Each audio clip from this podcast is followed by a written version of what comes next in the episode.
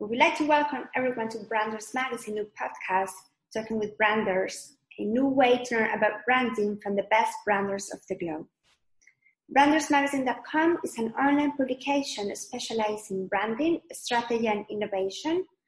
Branders Group teaches strategy professionals how to grow their business through branding and is an excellent source for those who want to learn about the latest industry trends and how to build a strong customer following. I'm here today with best-selling author, customer experience expert, and chief troublemaker at the Content Advisory, Robert Rose.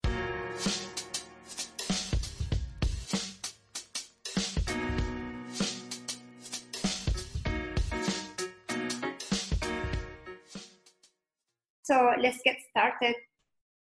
Sure, I'm ready. Okay, Ducky. So the first question that we have for you is what is the storytelling in branding for Robert Rose? And what's the difference between the brand story and the brand stories?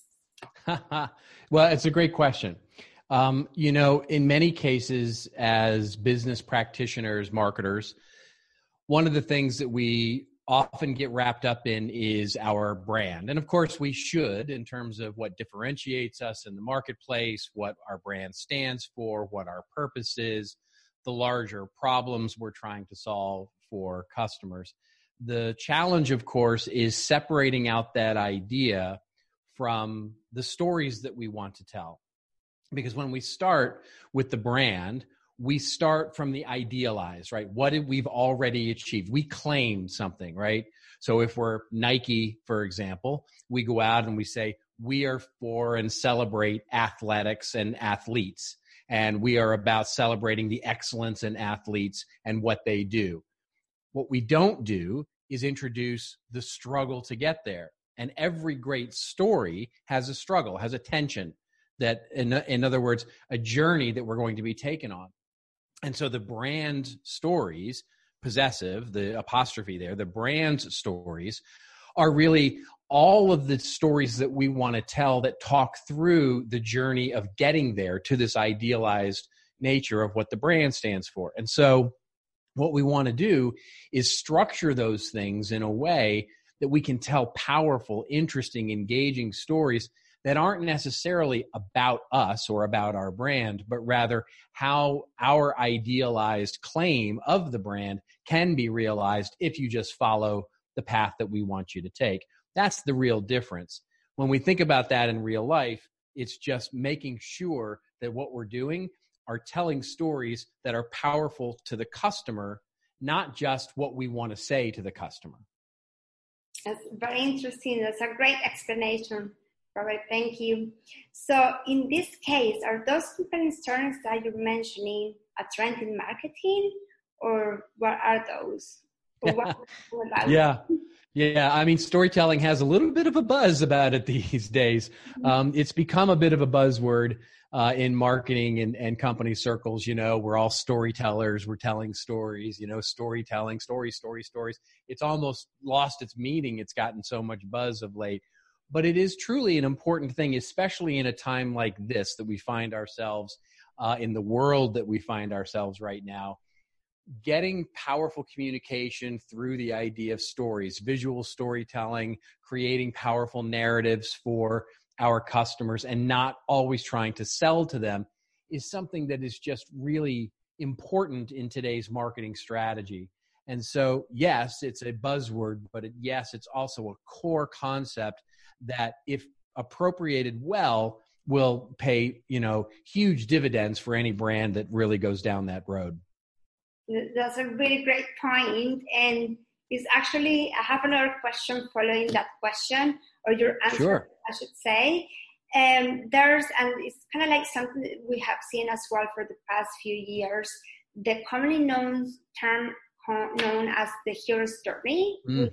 among storytellers basically shift the focus on your business to make the customer the hero of your story. Uh, is this something that's relevant in brand driven storytelling marketing, or is there a better way to explain why it's so important to focus on your customer or on your community, especially now in times like now, instead of your business?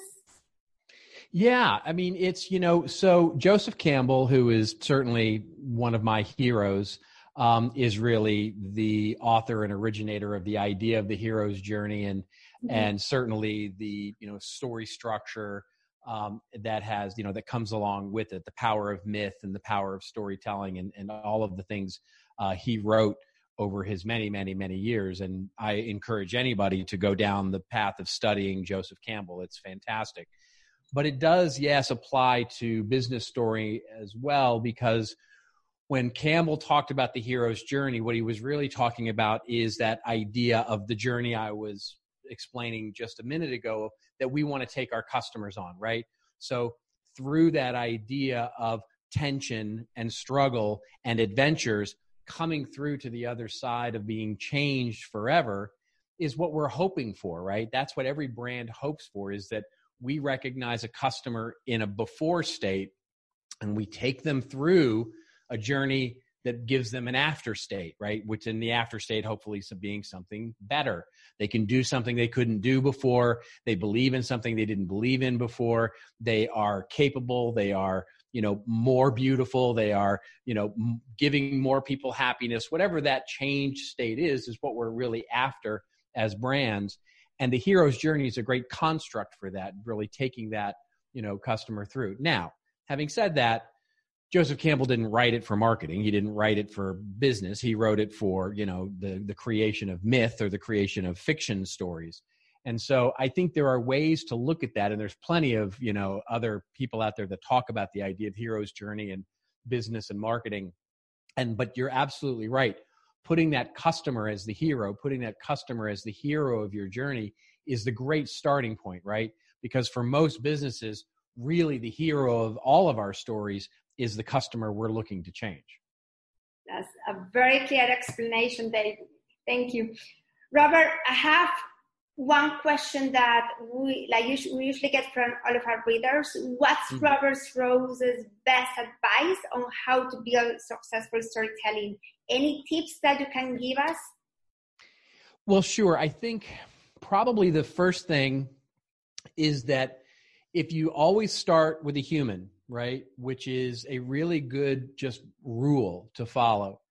You know, in other words, nobody wants to hear the story of hubcaps or industrial manufacturing or of marketing or of, you know, your product. Nobody wants to hear the story of that. What they want to hear the story of is Bill or Margaret or Mario or whoever it is, a person that is going to be taken through a journey. That's where a story always starts. And the second thing I would say is don't forget that story and narrative are two different things. what I mean by that is there's a story which encompasses everything that you want to say, your truth, what it is, the journey you want to take everybody through. The narrative is the way you want to tell that story.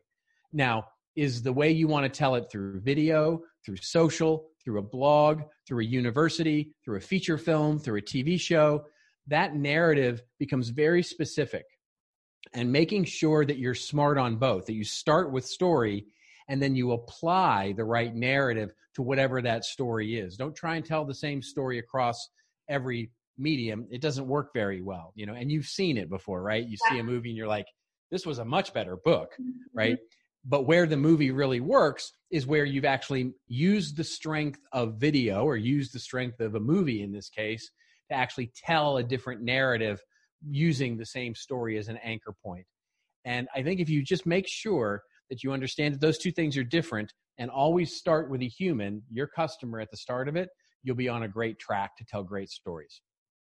That's an excellent advice. And I feel that we've been, since everyone's going social right now, especially now, everyone's turning to so- social channels to sell themselves or to sell whatever products uh, they're doing you see that across all social media, across all different communication type of communication and type of platform. So yeah, that's excellent. Yeah. I do have one uh, last question. Can you give us an example of one or two brands that you think that are absolutely killing it with brand-driven storytelling? And if you have one that they're not doing so great, it could be like a public company that everyone knows, but it's something that you feel like throughout your years of experience that ah could have done a better job. yeah, yeah. Well, I'll, I'll, give you two really good ones here. Um, you know, there's one that's relatively eh, relatively famous um, brand, Patagonia, mm-hmm. um, who I think do an amazing job of brand storytelling.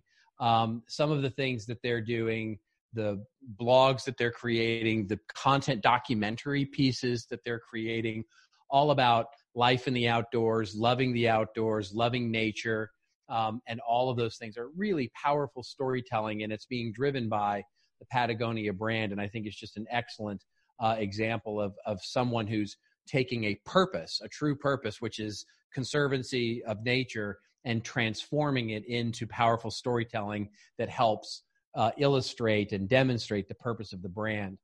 Um, the second one that I would notice is um, is a B two B company. Of course, it's SAP, um, big B two B, obviously software company, global company. They recently did, and they're trying to introduce this idea of artificial intelligence and software into the world through their Leonardo product. And one of the things that they did was they launched a podcast. Um, and they did this amazing podcast, a seven episode series podcast um, called Searching for Salit. And the idea was is that it was this wonderful story about this guy. It was mysterious, sort of a Dan Brown kind of mystery where you're trying to figure out what's going on. And they travel across the world, and there's a character, and and along the way they learn about what machine learning is, what artificial intelligence is. A fantastic way to make artificial intelligence and machine learning approachable and compelling to those who didn't know anything about it, and then actually bring them on a journey to teach them more on their website and, and all of that. Fantastic example of, of, of wonderful brand storytelling. That's amazing because you usually don't associate a high tech brand with a podcast or like exactly you know yeah. nothing that you know somebody ha- hasn't done it before that's great and do you have any like anything that you feel like any brand that you feel like they i don't know launch a campaign that they didn't do so great? You mean what, companies that are not doing it that well? Yeah. Yeah. I won't mention anybody by name but here's what i'll say is that in many cases, just to the point of technology companies, what we see a lot of is resource centers, right? Where we see a resource center and it's really bad, right? And for example, you go into the resource center as a customer and you see things like, here's our white papers, here's our infographics, here's our audio files, here's our video files, where everything's sort of separated by content type. Mm-hmm. And it's ridiculous, right? Because that's just it's not even really a good library it's like walking into the library and the librarian goes well hardbacks are over here and paperbacks are over there it's useless mm-hmm. and so it doesn't even really fulfill the promise of being a resource center it's just here's a bucket of stuff and hopefully it's helpful for you and instead i'm hopeful that those brands that are creating resource centers can actually create a story why am i going into this section what am i going to get out of this where what journey are you going to take me on educational, inspirational, entertaining. Mm-hmm. What journey are you going to take me on as I go through all your content so that ultimately I want more of it? I want more of you as a brand. And that's mostly what resource centers for B2B companies are not doing very well these days. These are excellent stories, and I can add uh, quite a few names spring to mind. Like even like good, like good, like I'll tell you something. Like for instance, Salesforce and Percut, like they're like content marketing strategy to help like salespeople. It's kind of like the opposite of what you're mentioning, and you know what we have been seeing that some of, of the companies are not doing quite well. Well, Robert, thank you so much for sharing like so many interesting insights with branders readers. This was a great conversation, and I'm pretty sure that marketeers and strategists will find it very useful. Uh, before we go, can you please share with our audience where to find you, your website, social media, etc.? Happy to. Thank you for that. Um, you know, I'm pretty easy to find on Google. If you Google me, I'm I'm pretty good at owning the first page of Google, so I'm I'm, I'm pretty happy about that. Um, beyond that, I'd love to connect with people on LinkedIn, on Twitter, of course um, where I'm Robert underscore Rose. If you just search Robert Rose on LinkedIn, you'll find me. And then, of course, my website is contentadvisory.net, www.contentadvisory.net. Awesome. Perfect. Robert, thank you so much. We'll make sure to insert the links of your website in this interview. And this was excellent. We really appreciate your time. And thank you. And I will see you next time. Thank you so much for having me. It's been great.